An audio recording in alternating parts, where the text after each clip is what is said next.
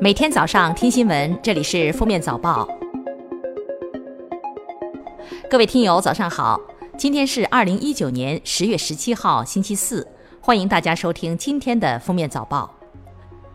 首先来听今日要闻。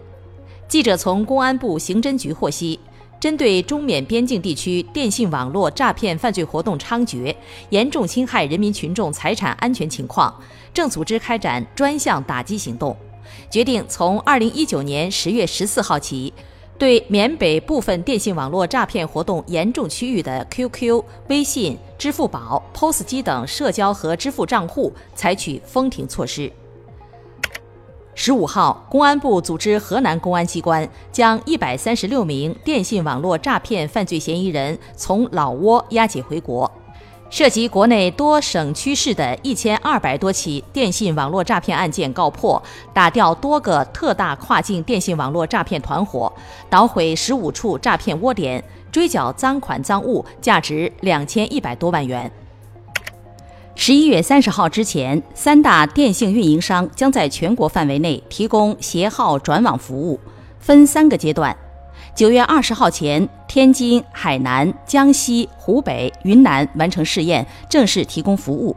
十一月十号到二十五号，其他二十六个省、自治区、直辖市上线试运行。十一月三十号前，全国范围内正式提供服务。中国足协十六号在北京召开发布会，会上表示，中国足协不再持有中超股份。足协对中超联赛的日常运营不再参与，联盟实现自治。中国足协只是对重大事项进行监管，足协只在重大事项上有一票否决权。据中央气象台消息，未来十天将有两场冷空气影响我国。从今天起，冷空气将自西向东影响我国北方地区，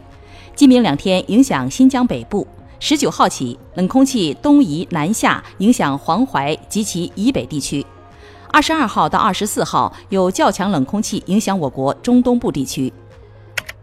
下面是今日热点事件：日前，国家药监局发布通告，公布了二十二批次假冒化妆品信息，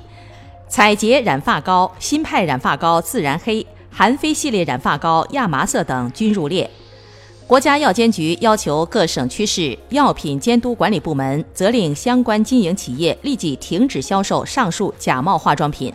深查深究其进货渠道，发现违法行为的，依法严肃查处；涉嫌犯罪的，及时移送公安机关。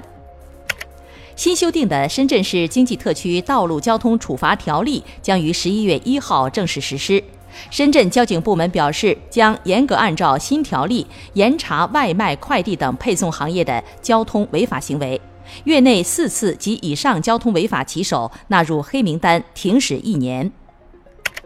继中通快递宣布双十一涨价后，圆通十五号也发布公告称，为确保旺季期间快递服务安全平稳，保障服务质量和客户满意度。应对旺季在快递揽转运派各环节上的用人、用车、场地扩容等成本上涨，将于十一月十一号起调整快递收费，具体调整幅度由当地服务分公司根据总公司指导建议，并结合各自实际情况实施。华为十六号发布最新业绩数据显示，二零一九年前三个季度，公司实现销售收入六千一百零八亿元人民币。同比增长百分之二十四点四，净利润百分之八点七。在消费者业务方面，华为智能手机前三季度发货量超过一点八五亿台，同比增长百分之二十六。截至目前，华为已和全球领先运营商签订六十多个五 G 商用合同。据研究机构易观日前发布的报告估算。二零一九年第三季度，中国餐饮外卖市场的整体交易规模达一千九百五十二点九亿元，一天的外卖规模就超过二十亿元。其中，二十四岁及以下用户在饿了么、美团外卖平台上占比均超过百分之五十，九五后、零零后撑起了外卖订餐的半壁江山。最后来听国际要闻。美国白宫十五号表示，副总统彭斯将于十六号率团赴土耳其，以寻求在叙利亚北部停止军事冲突。今年四月，巴黎圣母院遭遇大火，其修复工程引起全世界的关注。然而，修复重建的工程非常浩大，修复金额高昂。目前，官员们还没有就修复之后的教堂外观达成一致，建筑师们也要等到二零二零年年底才能通过全面的检查，找出修复大教堂的方法。预计修复工程至少要等到二零二一年才能开始。